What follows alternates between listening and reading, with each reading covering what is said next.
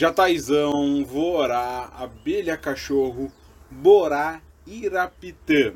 Sim, hoje eu vou trazer para você todas as informações sobre essa que é uma das espécies mais dispersas pelo Brasil, a famosa Borá, ou como eu acabei de falar, Irapitã. Sim, é essa espécie, a Tetragona clavipes, que dá nome ao meliponário, que dá nome ao canal.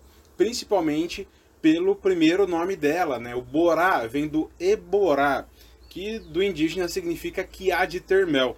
Então só por isso a gente já pode adiantar que ela é uma abelha bastante produtiva, os próprios indígenas já identificaram isso.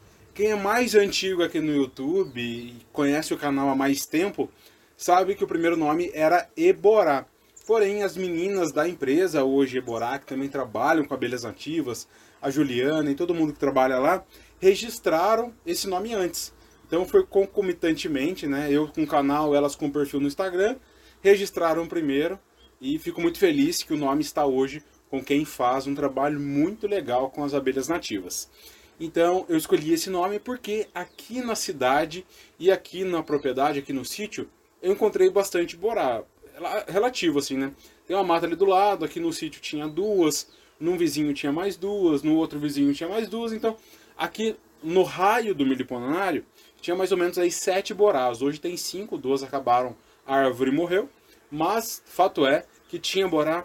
E na época, lá no final de 2016, começo de 2017, quando eu comecei a criar, a borá, ela tinha vários mitos, né? Pouca, poucas pessoas criavam com sucesso. Algumas pessoas é, falavam, por exemplo, que ela é uma abelha que só pode ser criada em madeira verde. Né? Algumas pessoas adaptavam um tronco verde para colocar borá, que ela não dava, não dava certo por muito tempo em caixa de madeira. E hoje a gente já sabe que ela se desenvolve bem. Eu mesmo tenho uma borá lá, acho que a mais velha está há 5 anos na caixa de madeira. Então sim, é possível criar, dá para ter manejo, dá para ter sucesso no manejo com as borás. E é isso que eu vou trazer aqui hoje, aspectos gerais dessa espécie que é bem especial. Então, como eu falei, ela é nativa de quase todos os estados do Brasil, só não está presente ali em alguns estados do Nordeste, não está presente no Ceará, no Rio Grande do Norte, na Paraíba, Pernambuco, Alagoas e Sergipe. O restante do Brasil nós temos a Borá, mais especificamente no geral, a tetragona clavipes barra elongata. Até 2014 era clavipes, depois começou a ser chamada de elongata, agora parece que voltou para clavipes, mas é essa mesma abelha presente em todo o território. São é, 16 espécies de borás desse, desse gênero, né, do gênero tetragona, nove delas presentes no Brasil, e mais no finalzinho eu vou trazer as informações da tetragona Getty, uma abelha é, obviamente parecida com a tetragona clavipes, é, mais encontrada na região amazônica, onde o meu colega, meu amigo é, Marlos, do Meliponário Jupará, cria ela, deu algumas informações sobre essa espécie e temos algumas imagens bem legais para a gente falar depois. Então a Borá é uma abelha de perfil robusto, ela é fininha, porém ela é grande. Né? No voo, talvez você consiga confundir com a marmelada, mas ainda assim é diferente. Quem conhece vai, uma vez que você viu, você vai conseguir diferenciar. E ela tem esse nome de jataizão porque ela é duas, três vezes maior do que uma jataí. O tamanho da campeira chega aí a 6, 8 milímetros de tamanho. Então ela é mais fininha, mas é maior, né? Por isso o nome de jataizão. E para identificar ela é bem fácil, né? Com essa foto aqui a gente consegue ver muito bem o detalhe. Ela tem esse abdômen alaranjado com as listras pretas. Já adiantando, a tetragona Get tem o abdômen todo alaranjado, por exemplo. Mas a clavipes vai ter essas listras, é, vai ter essas listras pretas. Ah, é, acabei esquecendo de falar, lembrei do laranja aqui agora. O Irapitã, né? Eu falei lá do Eborá, e depois tem um outro nome indígena, é para ter falado lá deu branco. É, um outro nome indígena que depois eu escolhi é o Irapitã, por quê? Irá, abelha, que nem Iraí, Irapuã, e depois é, o pitã de avermelhado, alaranjado, da pitanga.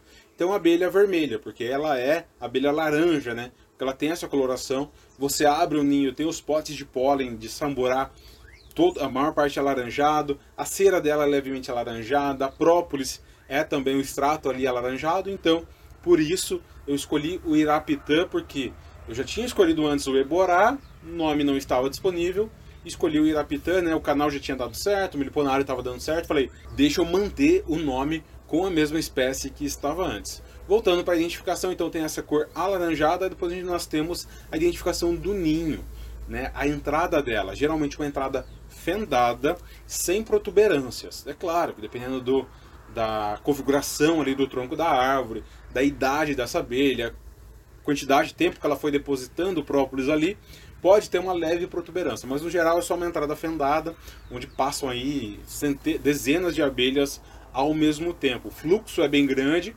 portanto o diâmetro de entrada geralmente é bem grande.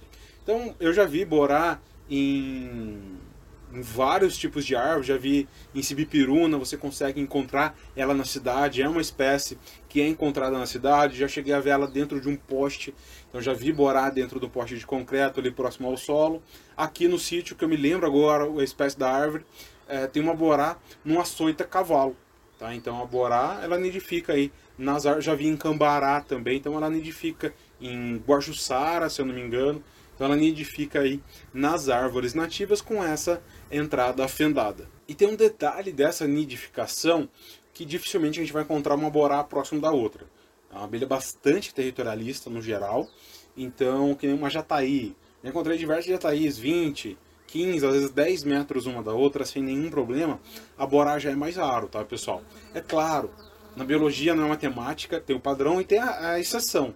Muita gente vai comentar talvez aqui embaixo que encontrou borá 10 metros uma da outra, mas é muito raro, tá? Geralmente a borá ela vai estar tá mais dispersa no ambiente, tanto por territorialidade como por aquela dificuldade de ter ocos, né? A abelha grande, que ocupa grandes espaços, ela não vai ocupar um, um espaço ali de uma mirindroriana, por exemplo. A gente consegue ver isso muito bem na questão dos ninhos iscas, a gente vai entrar já nisso, mas com relação à identificação da borá é isso. Bilha laranjada, listras pretas, perfil delgado, dois, três vezes o tamanho do manjataí e entrada fendada.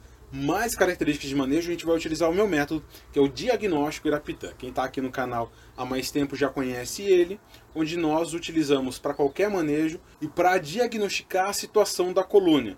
Então, para fazer a avaliação da colônia, nós utilizamos o diagnóstico Irapitã e para fazer a avaliação das espécies, pontuar todos os pontos importantes, a gente vai por ele também. O primeiro pilar é o pilar do ambiente, onde, é o pilar do local, né? onde nós temos a caixa e o ambiente. Qual caixa utilizar para a abelha borar?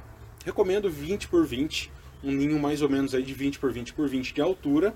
Ela faz o disco bem grande e depois as melgueiras. A gente vai falar depois lá no terceiro pilar dos potes de mel. A espessura é relativa, tá? Pode ser 2, 3, 4, 5 centímetros.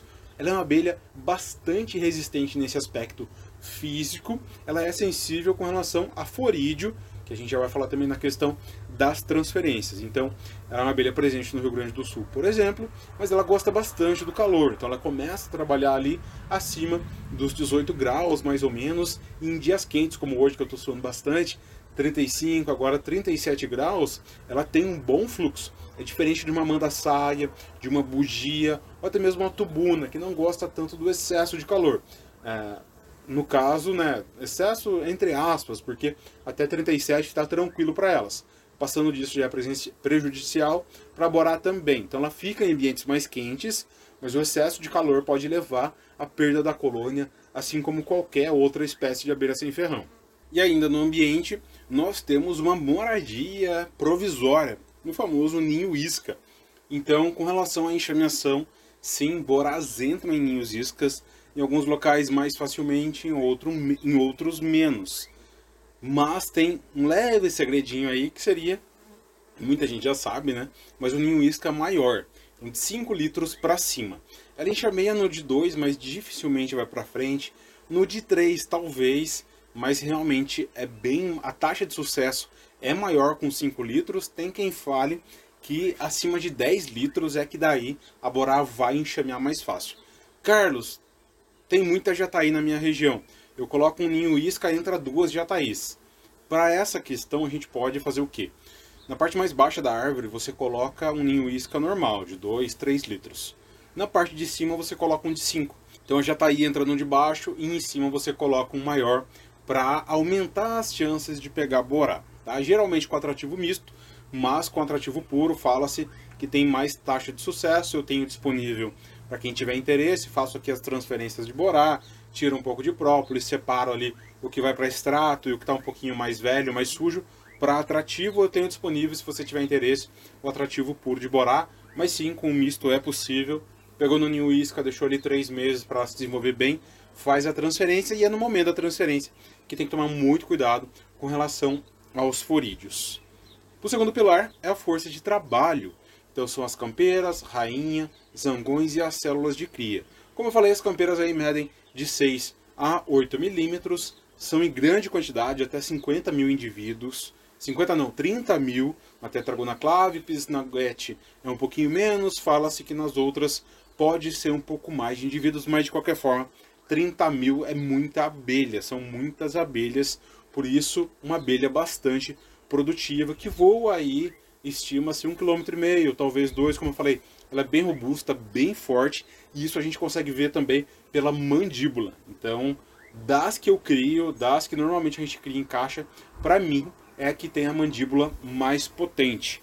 Há duas semanas atrás eu fui coletar própolis para enviar para análise, eu faço aqui os extratos, nesse caso um aluno da Unesp me pediu própolis para fazer pesquisa, eu enviei, fui coletar da Borá, eu sempre utilizo o macacão, né? Como ela é uma abelha muito defensiva, ela gruda e ela é muito kamikaze, pessoal. Ela gruda e não solta, é que nem a jataí.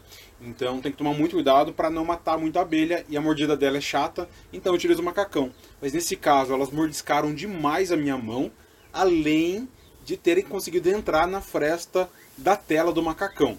Uma das telas ela é bem fina, a tela da frente. A lateral é um pouquinho maior, mas nunca tinha entrado. Esse macacão eu utilizo há, sei lá, 4 anos.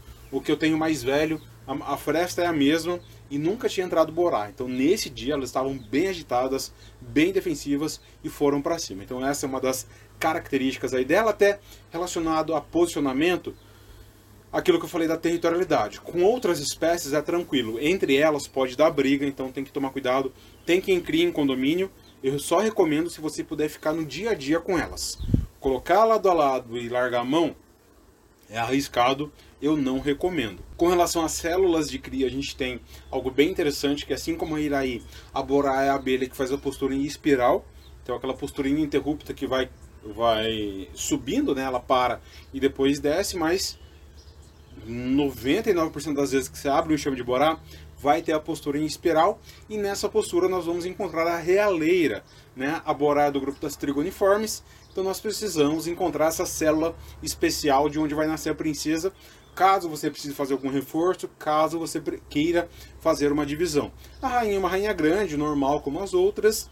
E com relação aos manejos, Carlos, divisão, transferência, coleta de mel, Todos esses você vai encontrar no meu curso, o Meliponicultura na Prática, um curso que vai do básico ao avançado no manejo com as abelhas nativas, tem tudo lá dentro e tem manejos práticos com 11 espécies diferentes, a borá sendo uma delas. Então tem divisão de borá, tem coleta de mel, tem é, depois o problema que eu tive na divisão, como eu falei, a questão de briga. Quando eu trouxe mais caixas aqui no Meliponário, brigaram com a matriz, brigaram com a divisão, então eu acabei perdendo as duas tem transferência de ninho isca. Então, todos esses manejos com a borá e várias outras espécies, você encontra no Meliponicultura na Prática, que especialmente nessa semana, nesse mês de lançamento desse vídeo, até dia 23 de novembro, nós temos com oferta aí de Black Friday com 300 reais de desconto. Então, de 997 por 697. Já entrando num outro assunto, a questão da precificação. Então, é o valor de, uma, de um enxame de borá. Um enxame de borá que você maneje com sucesso, consiga comercializar, ou o mel da Borá, o extrato de próprios da Borá, já paga o investimento no curso. Essa questão de precificação eu sempre trago aqui nessa série de vídeos, conhecendo as abelhas nativas. A Borá ela vai de 400 a 1.200. Ah, Carlos, como assim? Um, um enxame vale 3? É, dependendo do tamanho dele, da caixa, da força, da região. Então a Borá, já vi Borá sendo negociada a 1.200 reais. Já vi Borá sendo negociada a 400, tá? É, não, é essa a faixa, então, Meliponicultura na Prática por 697 até o dia 23 de novembro. Então aproveite o melhor curso aí é, na prática com as abelhas nativas, mostrando a evolução, os manejos acompanhados por meses, por anos, para que você consiga dominar o manejo com as abelhas nativas. A Borá está inclusa lá dentro. No terceiro pilar nós temos então os recursos. Né? Quais são as flores que a Borá visita? Uma abelha nativa visita as flores nativas, então você vai ver muito ela na aroeira pimenteira, na aroeira salsa, tanto nas flores como coletando resinas. Ela coleta a resina dessas árvores. Eu já vi revoada de borá em, em Ora Pronobis rosa, já vi em Cosmos, já vi a borá, vi também na Maria Mole, o Senécio brasiliensis, no Angico, na florada do Cambará. Então são várias as floradas que a Borá visita. Né? Como eu falei, ela é nativa da região, o pau-jacaré mesmo, a Borá vai. O eucalipto também vai bastante, Borá. Então são as floradas. É, já compartilha, deixa aqui embaixo qual a florada, quais as flores que você geralmente vê Borá. É interessante a gente juntar esse conhecimento de visitação floral para entender um pouco mais, um pouco mais sobre a espécie. Recursos coletados, ela leva para dentro e lá dentro nós temos grandes potes de mel e pólen, principalmente os de mel aí chegando a 3 centímetros de altura, potes do tamanho de mandaçá, maior que mandaçaia, tamanho de uruçu, realmente bem maior do que os captotrigona, que seria uma abelha do mesmo tamanho, população, robustez, ela tem um pote bem maior, pote esse que a gente pode coletar por sucção ou virando a melgueira. Então, como eu falei, tem exemplos lá dentro do curso mostrando a coleta de mel de borá. A própolis é excelente também, então você pode fazer o extrato de própolis de borá. Tanto o mel quanto a própolis, se você quiser experimentar, tem disponível na minha loja, tá? Coletado aqui, confeccionado aqui no miliponário. E o pólen também pode ser utilizado. Eu utilizo, por exemplo, na receita de bombom proteico fermentado. Eu pego um pouquinho do pólen da borá ali dentro. Todos os micro-organismos, as abelhas aceitam muito bem. Ele é um pólen fermentado. A borá geralmente produz em grande quantidade, um cheiro mais ácido quando você abre a colônia. E é isso que atrai bastante os forídeos. Além dela ser meio bobona para lidar com os forídeos, quando o enxame está forte, saudável, não vai ter problema. Mas quando ele está debilitado após uma transferência ou após uma briga, ele fica susceptível e o forídeo vai direto no pote de pólen, vai lá na cria verde que tem muito pólen, esse pólen mais ácido aí da borá. Percebam então como o diagnóstico da Pitã, ele trabalha o enxame em todos os seus aspectos importantes e fundamentais. O local, o ambiente, a caixa, a força de trabalho e os recursos. Então você pode utilizar isso para avaliar as espécies, como a gente já fez já tem vídeo com escaptotrigona, diferença de tubuna, mandaguari preta, mandaguari amarela, tubi, canudo, canudo amarela. É, tem vídeo com mirim preguiça, mirim doriana. Já tem uma série de vídeos conhecendo as abelhas nativas. Esse vídeo está na playlist. A, play, a playlist está na descrição. E hoje a gente traz como um diferencial aí a tetragona Get, uma tetragona nativa da região amazônica. Conversei com o meliponário é, Jupará com Mardos do Meliponário Jupará e ele cria essa abelha. Ele tem as duas, tá? Tetragona Get e Tetragona clavips. Não tem cruzamento entre elas, mas são abelhas um tanto parecidas fisicamente, porém a Get, como eu já tinha falado lá, ela tem o corpo todo alaranjado. Além de ser uma abelha menos populosa e que, segundo Marlos, a Borá ele também cria na caixa 20 por 20, a Get ele cria na 15 por 15, tá? O mel, acabou faltando eu falar do mel da Borá, ele é um mel muito diferenciado e apreciado pelos chefes e por nós também, porque ele tem um sabor, um leve sabor de queijo. E isso se dá, na minha visão, o que eu peguei ali do sabor, por um gosto mais resinoso. Então as abelhas colocam mel nos potes feitos com cerume, mistura de cera, mais ali as resinas. E na borá, esse sabor da resina ele passa para o mel e ele fica mais forte. É um doce gostoso, eu particularmente gosto. Geralmente o mel da Borá é 8 ou 80. Não tem o gostar pouco. Ou você não gosta nem um pouco, ou você gosta bastante do mel da Borá. Vale a pena experimentar, como eu falei, tem na loja. E no mel da Tetragona Get, segundo o Marlos, ele é bem mais ácido. O da Borá, por mais que eu mature aqui, faça o processo de maturação, que geralmente eleva um pouco a acidez dos méis, na Borá não eleva tanto, ele não chega a ficar ácido. Ele é menos ácido que o mel de jataí, ele é menos ácido que o mel da, da tubuna, o, da Tetragona clavips, a borá mais criada aí no Brasil. A Tetragona Get, segundo Marlos, tem um mel muito mais ácido. Então ele tem um mel mais ácido e com sabores diferentes. Ele falou que uma, na, na, coleta do ano passado tinha o mel ele tinha um leve cheiro ali, esse cheiro de queijo, né? E um sabor de abacaxi, por exemplo. Então é bem interessante essa diversidade das espécies, né? As outras espécies, pessoal, não se sabe se dá criação, tá? Talvez um resgate ou outro, tem menos incidência.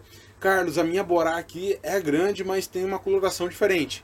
Manda foto, entra em contato, a gente consegue mandar para pesquisador para tentar identificar, talvez a, talvez a tetragona quadrângula, alguma outra é, tetragona, né? como eu falei, tem nove presentes no Brasil. A Clavips é a mais conhecida e mais espalhada. A Get também tem bastante na Amazônia, né? que é a bora mansa. Lembrando uma outra característica dela, né? ela tem esse tubo de entrada, então ela tem essa entrada diferente. A Borá Tetragona Clavips é uma entrada fendada.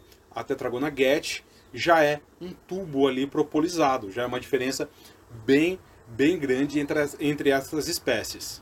E ainda segundo Marlos, é, quando você abre uma Tetragona Get, tem muito mais realeira. Na Borá, um Borá forte, a Clavips vai ter bastante também.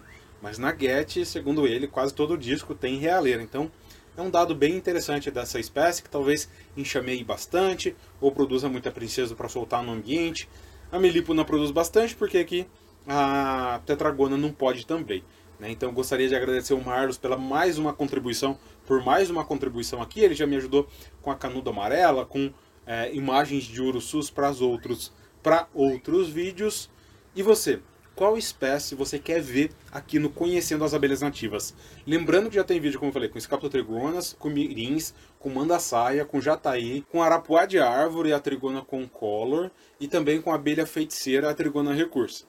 Deixa aqui embaixo qual espécie você quer ver aqui nessa série Conhecendo as Abelhas Nativas. Com relação às borás, é isso. Se você gostou do vídeo, não deixe de deixar o gostei, se inscrever no canal se ainda não é inscrito, ativar o sininho para receber as notificações e compartilhar esse vídeo para que mais pessoas tenham acesso a esse conteúdo sobre as abelhas nativas que eu faço com bastante carinho e cuidado para trazer as informações, auxiliar no manejo, além de não deixarem de aproveitar essa Black Friday do Meliponicultura na prática e entrar no curso mais completo com 300 reais de desconto. Lembrando que nós temos 30 dias de garantia incondicional. Entrou na plataforma, acha que as aulas não servem para você, basta pedir o dinheiro de volta que nós realizaremos um reembolso sem perguntar nada.